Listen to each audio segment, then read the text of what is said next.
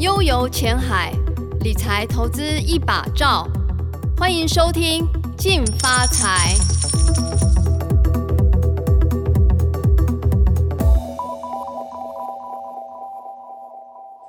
各位听众，大家好，欢迎收听由静好听与静周刊共同制作播出的节目《静发财》，我是理财组记者欧阳善玲。今天我们很高兴能够请到这个修正式价值投资达人陈启祥来跟我们一起分享。大家好，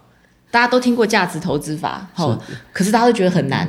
就觉得天哪，我要把一家公司要摸到熟透，我才能够进去投资。那我这样子上班族，每天朝九晚五，然后公司的事情都忙不完了，我还要来研究这个。把一家公司啊给摸熟摸透，哇，这个真的是非常的，呃，不容易这样子。他可能也就是十多年前呢，可能跟大部分的投资人一样，是跌跌撞撞是。好，来启强跟我们来聊一下，你最初刚开始的时候是怎么样的一个因缘际会，然后开始呢就是进入这个市场，是，对我其实算蛮晚才开始学投资的，我到三十岁左右，嗯三十岁左右，觉得工作都稳定了，对然后想说，哎、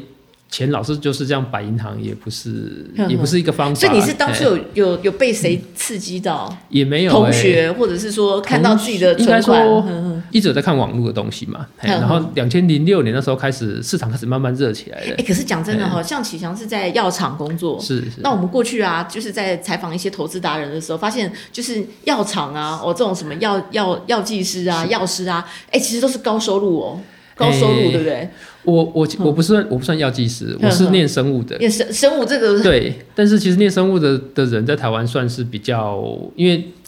工作上的出路来说比较没有那么好找了，所以我之前是先在研究单位当研究助理，就做嗯嗯嗯做实验的，对哎然后后来才跳到药厂去， 哼哼，然后但是收入应该都比一般还要在一般上班族其实还嗯嗯其实我觉得应该是就是平均的，平均对，嗯嗯因为台湾药厂这个产业来嗯说，嗯它需要一个大量的资金才对去投入，对哎对它又不像电子业那样可以快速回收，对，所以哦，像我们最近看到辉瑞啊，对， 那这个些那药个是厂都美国大药厂，他们才对有那种哼几百亿的资金就下去砸一个药对，，他台们今湾天台还湾是没办赚法翻。了。 如果说真的像他们讲的防护力可以到九十五趴以上的对，话，就是成功了就赚翻，但是失败了就赔翻，啊就赔翻， 所以我们都没有看到赔翻的那个部分。对哎对所以其实药厂在台湾，我们的平均薪资其实不能算很好，嗯就是一个很平稳的。对嗯哎，所以这个也变成刺激我自己，就是呃，你一定要有一个第二收入，第二收入，哎，你不能哼只只有靠你的薪水。嗯哎所以我觉得这个这都是刺激我自己去做理财的这个动力啊。对，所以大家注意哦，就是吉祥他其实起步的时间不算是太早，对哦，大概三十岁。那现在三十岁来听啊，都还来得及。那启祥，你大概是呃投入多久时间之后呢，开始可以跳脱这个上班族的行 列？呃，大概也是将近要十五也是年左右， 15年对哼啊 哼。哼如果从两千零六年开始算的话，差不多对也要十五年。所以对现在大家来学，十五年之后就有可能跟启祥一样。呃，我觉得要看你有没有那个决心啊、嘿啊。 对，好，我们现在赶快来对学学看哦。就是说，当初启祥是先从这个基金开始，是是好，，先从基金我，那时候两千零六年开始，就是就跟大家一样嘛，就是理财第一个想到。就是可能是大家最喜熟悉的基金，对嘿那我就开始去做做功课，去看一下什么东西叫做基金。对，然后我本来对基金的印象就是可能比定存好一点的一一种投资商品，哼哼哼，后来发现，一两千零六年那时候很，那时候刚好是那个原物料火对热啊，的市时候，况啊，对能源啊，能那源个时候基飙金翻了新兴哎市新场，但新那兴时市候场嗯最那个时候最夯的叫做金砖四国，对金砖四哦，国金砖四国哎，对，我一看，哎、三年报酬率一百趴， 100%我有看 错就这样心子痒了对不，对哎他说心痒嗯哦，原来投资可以有这样的 成果，呵呵呵哎，就好像那我银行存一年一趴两趴那种定存利率，那是不是很 心酸？所以就是觉得不行，我要追上脚步。对，哎就所以开始那时候真的是被新兴市场的那个华丽的这个绩效，对，就哦是给觉那得个哦，原来就是其实那时候也不太懂，而且那个时候还不知道什么高风险带来对，高会觉报酬，对不对？嗯这得种我看到东西三年一百趴，我以为我报三年也会一百趴，但是其实不是这样子 啊。对，所以就变成但那个时候就天真啊，就是对，因为新手嗯嘛，对，嗯新手，对，所以就变成你你就是就傻傻的开始就是对就跑进去，嗯哎嗯嗯然后就开始去去了解这些东西，嗯嗯嗯，然后后来发现，哎，我基金在跌的时候，我就只能看着它跌，我什么事都不能做，什么？对对对哎对，没错，然后你就可以停损啊，那时候可以停损可以但卖出，就是变成你你停损出来，就它马上又涨回去嘛，啊，基金哦它又不是那种你可以每天在那边操作的工具啊，对，然后就看了一些书，就就不知道为什么就就跳过股票跑去做期货，你坐坐会台不会 子棋， 哎，真的有人这个这个对对对，就心是脏那很种大就是颗，嗯那个投资的那个产品啊的光谱啊，你就从这个从边最边跳到另外对一对，边从哎从最左边跳到最右边是这样子，是大家都认为说这个基金啊是国民理财工具嘛，哈，是在波动啊相对这个股票是比较稳的这样子。那总结来嗯讲，所以你这个做基金啊，你有做到这个三年有赚到一倍吗？ 当然是没有啊，也没有，对，那有赚到钱吗？呃，基金它是一个很高成本的投资哦，商品。后面发现了，后来我发现，我在这样子乱买乱做，我对全部都被手续费。对，没错，手续扣扣费，光然后光保了管费，对嗯对，其实这部分其实消耗你蛮多成本的对呵呵嗯哎，变成这我是基金的部分大概就是打平而已。哎但是期货那边就是开始学技术分析啊，还是功力也不够啦，然后哦，哦哇重你嗯重要是心哼态 哼，哼心态做期货要有很健康的那种投资心态，才有办法去去操作期货，因对为它就的杠杆变数很大。对，就是你心要很稳，对不对？对要很很能对，够但是我觉得那个新手一定没有办法没有办法做到承受的这样子的压力是。我们常常讲嘛，就是贪婪跟恐惧。对好，你这两个呢，你都要把自己的这个情绪啊控制到很稳，就是有到一个很炉火纯青的地步，然后再去做这个期货你。才有办法去驾驭这个商品啊。对，对所以大家要要要记 得，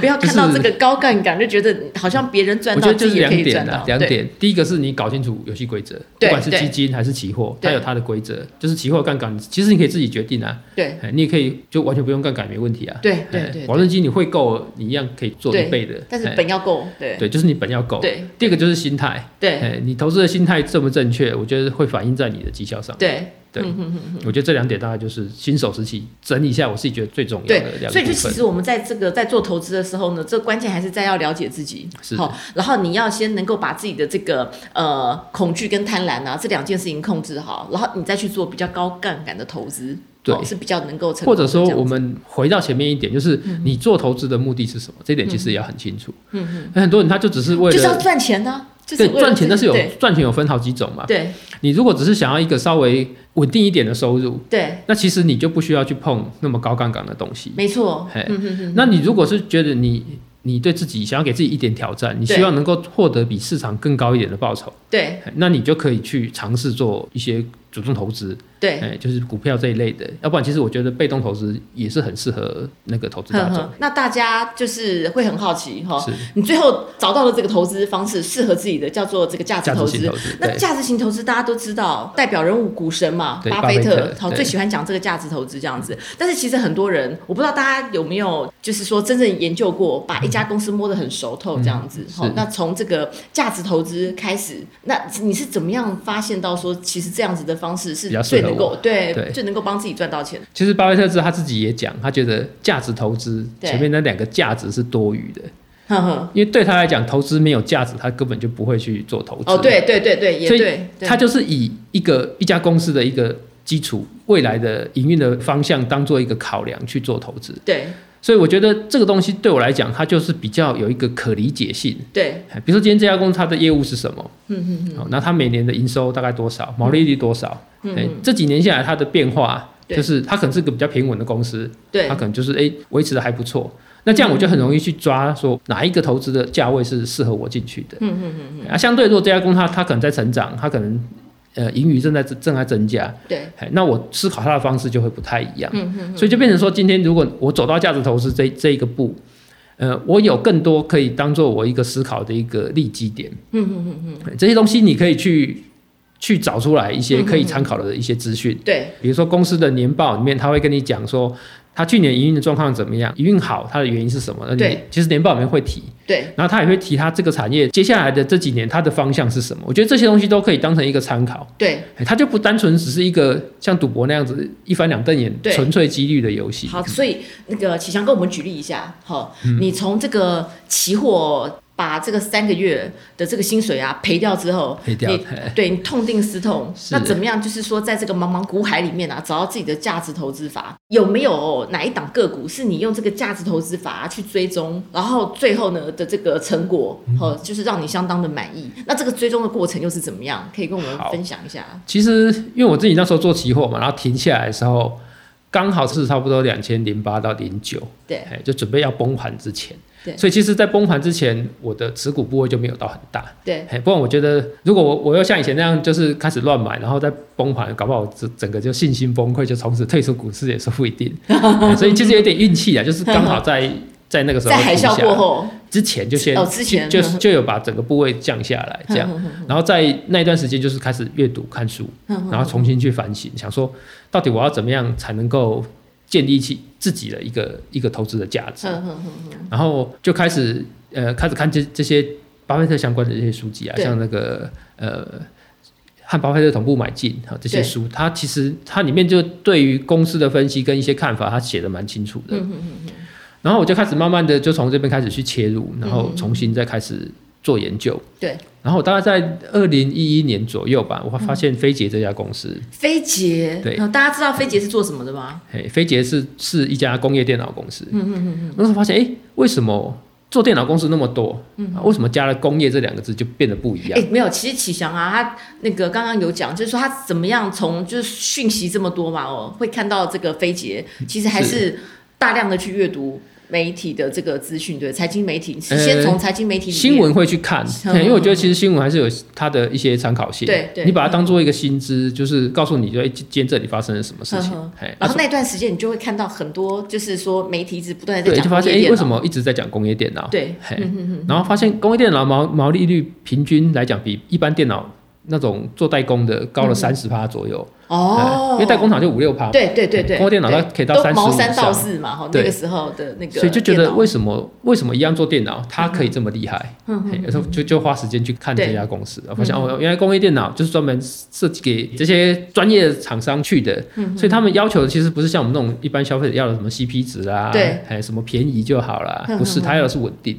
对，嗯嗯所以他为了。稳定，那他就是希望你所有东西都是在最好的状态出厂给对他，他因为他就是直接要给客户使用的。对对对，哎所以他就不会去在价格上对你的就是杀价杀太杀的太重，嗯嗯，所以工业电脑它就可以保持不错的一个毛利率，嗯嗯，然后所以就开始注意到台湾的几所家以工其实业就电是脑毛厂，利率了哈，对一个题材，一个然后题再来材呢，毛利率就是启祥他翻了这个呃飞捷的这个财报之后，发现哎呦，怎么跟这个一般的这个呃毛三到四啊的这个呃电脑对，吼做这种相所谓关的概代念工的，的公对司差很多，嗯对，差很多，就是所以产业的啊差别，对，再进一嘿。步去挖，就发现说哎可以报，就是说，你要知道为什么，对嘿你看到一个现象，你要知道为什么，嗯你找得到原因的话，那你就有信心去持有这家公司。我觉得这是一个蛮大的重点。嗯，对啊。但是我知道你飞捷其实你真的要压的时候。就其实很多人他们不太敢重压，是，好，因为其实会觉得说这个。就是很多公司，如果你真的要讲价值投资的话，其实价值投资的精髓就是你要摸透、要摸熟这样子。那很多人可能没有那样子的把握，所以他可能就算看好觉得不错，我可能也是是小单的这样子进去试一下水温。我觉得其实也不一定一定要重压，嗯嗯，嘿，你这这牵涉到一个所谓的资产配置的一个观念，嗯嗯，我觉得其实如果你觉得你对你自己没有把握，就是你还慢慢开始在接触，开始要踏出这一步，对，你还是可以放，比如说五六十趴在被动投资上面，剩下四十趴去做主动投资，嗯，然后去挑几家，也也不用说一次一定要重压，因为我觉得当你把获利放在最前面的时候，你就会把风险丢到后面去，嗯嗯，重压当然看对大涨很爽，没有错，对，对，但是看错也会很惨。所以你飞姐有重压吗？菲姐那时候我大概压了三成资资产在上三成资金面，哦嗯其实也才三成啊，嘿，但是。它我那时候买进的时候，大概是从四十到六十这个区间、哦开始在在买，最后它涨到一百多块，嘿所以就变成我我在这一档的获利上，其实算下来是算还哎、不错的。所以重点是你涨涨上去之后，你敢抱得住，对，你有办法抱得住的原因，其实还是回归到他的就是你知道这基本家面对不对公司在做什么，知道在做对什，么。然后你知道它的发展。我那时候为什么敢报它？因为对那时候它在扩厂，对，它扩厂出来了，它的产能那些都已经开出来了，嗯然后它的营收也在成长，代表它的订单这些都都开始在增长，嗯那你就知道哦，它慢慢慢的就是往一个呃新增产能上来之后，它的营收就会持续一直往一直扩大，嗯一直获利也会一直扩大，所以你会看的是未来的本益比，你就不会去局限在现在的本益比，对，嗯嗯对，所以那你就会比较有信心去抱住这家公司。了解。那所以一般讲这个价值投资法，哈、那大家就知道说可能要有要挑啊，就是呃要知道说这个公司啊的产业啊要对做什么的，然后产品周期是位在哪一个阶段这样子，对这些都是基本的。这些哈都是基本哦对的，。那启强它有一个这个修正式的这个价值投资。是所以是不是可以跟我们讲一下，什么叫做修正式价值投资？它跟一般传统型的又有什么差别？哦，这个其实当初是我取粉砖名字的时候，嗯，因为我觉得我自己是价值投资的人嘛，对所以我就粉粉砖就想要放个价值投资。对，啊，可是我会觉得我自己在价值投资上面，我自己有一些东西不一定会跟别人一样，对，所以我觉得我想要修正一些东西，所以我把它叫做修正式。哦，比如说，我觉得最简单来讲，持股周期。对，哎大家觉得，哎，价值投资人就是你一大家报就想要报个存报个存股三五对年，对那其实我觉得并不一定是这样。嗯嗯嗯。今天你买这家公司是因为它有还没有反映的价值，哦，哎，如果买了三个月之后，它的价值都已经反映完了，那其实你你就要下车了嗯你就不一定一定要继续抱着它了。对对嘿了所以我解觉得其实就回到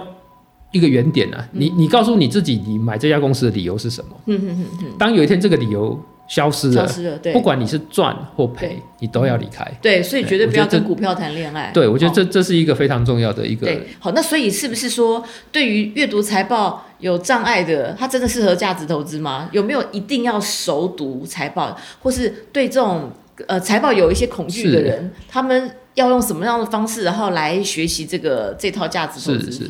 其实我觉得财报是一个无法避免的东西啦，因为它就像是你你要医生看病，不要看病历表，那有可 能吗。哎对啊，就我觉得这我觉得这个不太容易，因为你必须知道这家公司。我经常拿来做比喻，就是今天一个二十岁的年轻人，对，他是感冒了，对跟一个七十岁的人他感冒了，对那个风险是来讲是不一样的。对，那你要怎么知道这家公司他是二十岁的年轻人还是七十岁的人？哦，对，它其实对财报上面会有道理一，没错些会有一些症结。对二十岁的公司，它可能就是没什么负债，对然后它的整个金融账啊，还有整个资产资产负债表都是非常干净的，就很对嗯简单。这这种这种公司你就很好分析，对，你就比较敢去买去去压。嗯嗯嗯嗯可是我一家公司，你看哇，它的负债比就已经来到六十趴、七十趴以上嗯了，而且是远高过同业，因为其实对有时候不同产业会不太一样，嗯是远高过同业。嗯嗯那其实光这家公司，它光是每年吃那个利息，它就不知道对要吃掉多少了。没错，所以价值投资，你就是先把自己想象成医生，是，然后这个财报就是病例，好，那你对要你要下手之前，你要先看一下这个基本的这个就是一对，你些要了关键，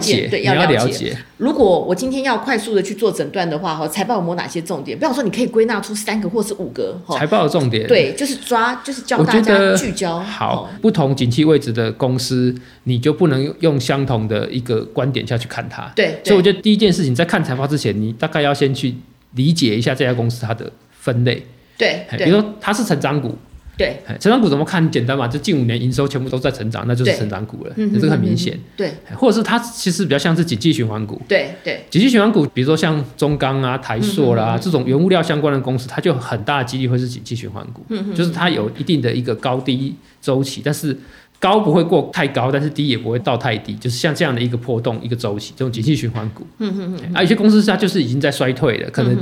越来越危险。我我把它称为黄昏型公司啊，就对嗯是它可能越来越危险，有一天可能公司的确会出现一些财务上的状况。嗯但是这种公司，你如果可以漂亮的抓到它翻转的转折点，那你就可以轻松赚个所 N 以倍嗯这财报样重点第子。一个营收，呃，你先从营收营收就是相关的这个下去分，看对每月营收先看每，月营收或是年，嘿哦，年营收对就年是营收。 Y O Y，对，看是从不是从成长这边对你就大家可以去分分辨出来，呃，这家公司它是什么样的一一个位阶。对。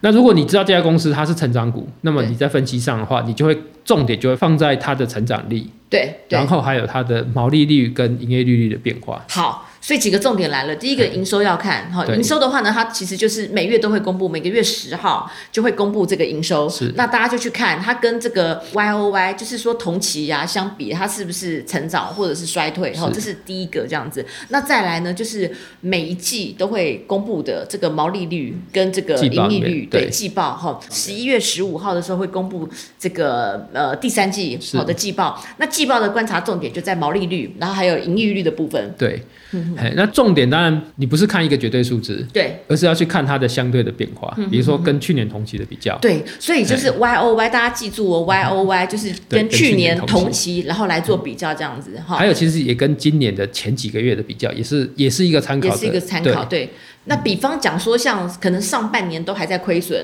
然后但是下嗯是半年虽然是亏损，但是亏损变少了，对这个时候它可能就具有一些转机性。不对，如果你够认真的话，其实去长期去追踪一家公司，你就可以发现，哎，大概可以知道它大概营收到什么点位的时候，它就有机会转亏为盈。嗯哼哼。哎其实这个是可以做一个观察的。对，那刚刚有讲到，就是说你可能在报章杂志上面看到了什么，就是公司的一些这个消息哈是，那他会去追踪公司可能半年前讲过什么话，他半年后他都会记得，对哈，会做那个就投你资会做备个忘录笔记，会对做笔记哦，投资备忘录，对然后甚至是直接打电话给发言人了，很呃多，价值型投资人都对，其实还蛮喜你欢可以跟发可以言人聊可以天扣的，扣公司，或者是写 email，对哎都是都是一个方式，就是。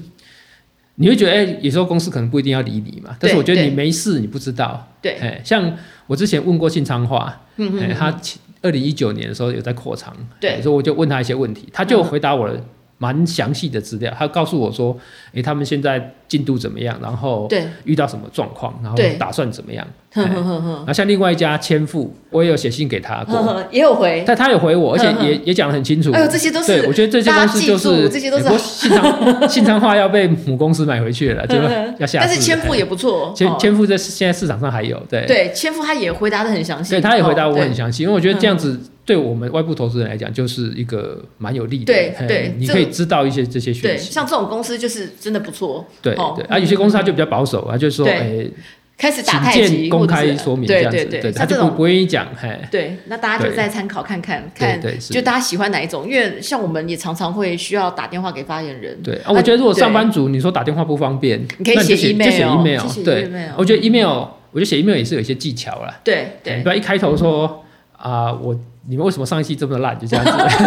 对，提供一下那 个撇嗯对步，就要其怎么实样让公司会比较愿意回通常们我一自般己投自资己的人写法是，前面一开头是怎么我？一开头是我先告诉他我知道什么。哦让他知道说，哎、我真的有我在可以看，跟你对话，因为你对有对在对，做我功我课不，是来乱的这样子。对对 嘿对，比如说我看贵公司最近，哎、前半年的营收都有多少成哦长，然后最近季报毛利表现也很不错，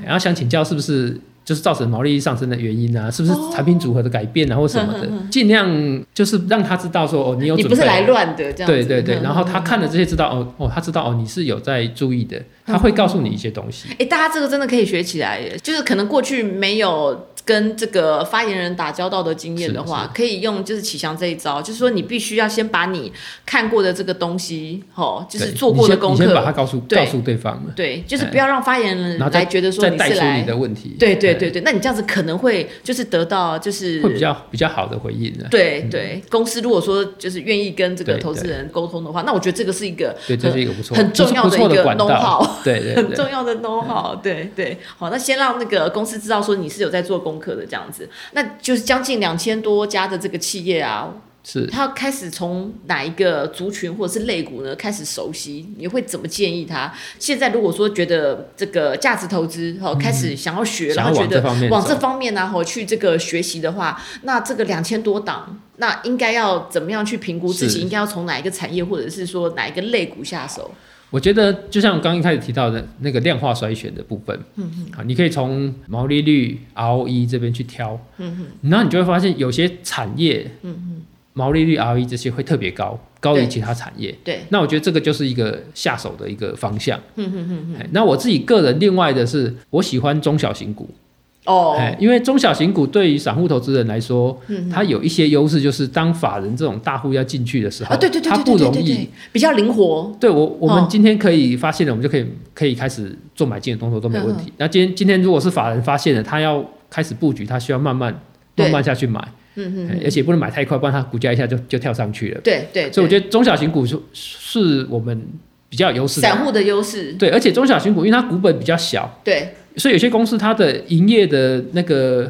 产品来讲，也相对单纯很多。嗯嗯嗯，可能就是一两一样两样而已。对对哎，所以你只要去摸清楚这些东西，哎对你就很有道容易理去理解这家公司在 做什呵呵么。啊？但是大家要提醒哦，中小型股啊，它是波动会是比较它大波。动会比较大，对而且它买卖的价差也比较大。对，而且中小型股可能啊，因为比较法人不关注的关系，比较能够跟发言人建立好交情， 就是对，就中小型的这个这对个公司哦，对你可以对对可以先从中小型研究起，这样子可以从中哦小型二期，那就是高说高毛利的、高毛利的中高小型高 E 公司 ROE 的公司啊，，直哎接给跟大家推荐好了。你觉得像哪其一实些蛮？多的。我觉得像你对呃，我觉嗯得很多中小型公司它会特别强调所谓的克制化。对哎，所以其实克制化这东西就代表说，今天它的东西是少量多样，就是对针对今天这个客户来，他为这个客户量身打造对嗯他的他需求的产品。那这个就是更大的厂商他进不去的地嗯方，哎，所以其实中小型公司它会在守住某一个利基点，嗯像比如说分享一下你觉得就其是实你有兴趣的，都有啦，因为我、嗯哼我的粉砖我每天会写所谓的早餐报，哼哼，早餐报的公司其实也也也有人来问过我哈，嗯我不是说推荐早餐报的公司，不是这样子的，嗯对那个是一个知识的分享。嗯，就是我今天我每天都会抓住一家公司，然后大概告诉你说这家公司它在做什么，嗯，然后它的特色在哪里，然后它最近的表现怎么样，就是它有没有什么亮点，或是或是说要小心的地方，就大概就是类似这个方向。你如果去我的粉砖看的话，其实一个月下来你可以看到不少 公司，不行啊，看到不少公司等于没看到一样。。不过我觉得这是一个知识的累积对对嗯对嗯对对，其实不不代表说你今天了解这家公司，你就马上就要冲进去买。嗯对哎对我对，觉得没并错并没并不错，是这样子，哼哎哼，对，所以我觉得这是一个你开始看的时候开始累积之后，对这些东西会变成你的养分，对哎，所以你就是之后说再分析的时候就会给你好对，处大。家把方向抓住哈，是就是中小型的、利基型的、克制化的哈。那这些呢，因为股本比较小的关系呢，法人呢琢磨比较没有那么深这样子，那对反而这个就是散户的利基好。那但是中小型它也有波动比较高的这个是就是风险这样子，所以大家还是就可以做功课。那刚刚就是启祥有教大家，就是说如果你在追踪一家公司，然后你有对这家公司啊有任何就是说觉得不是很清楚的地方的话，其实也都可以写信是哈、因为上班族就是写信哈、那可能打电话不方便哈、那我们在写给这个发言人的时候呢，前面你一定要就是展现出说你是对这家公司是有追踪的、有做功课的，好、不是不是随口问问不的，是随口问问，或者是对说来让人家觉得来找茬的这样子。对哈对你只要有这样子的一个态度出来的话呢，那启强过去的经验是，其实都可以收到这个蛮详尽的一个回复，是这样子是。对，那我们今天也很谢谢启强来跟我们哦，就是分享他的这个价值投资的这个过程，这样子。感谢各位听众的收听，也请持续锁定由静好听与静周刊共同制作的节目《静发财》，我们下次见，拜拜拜拜。想听爱听，就在静好听。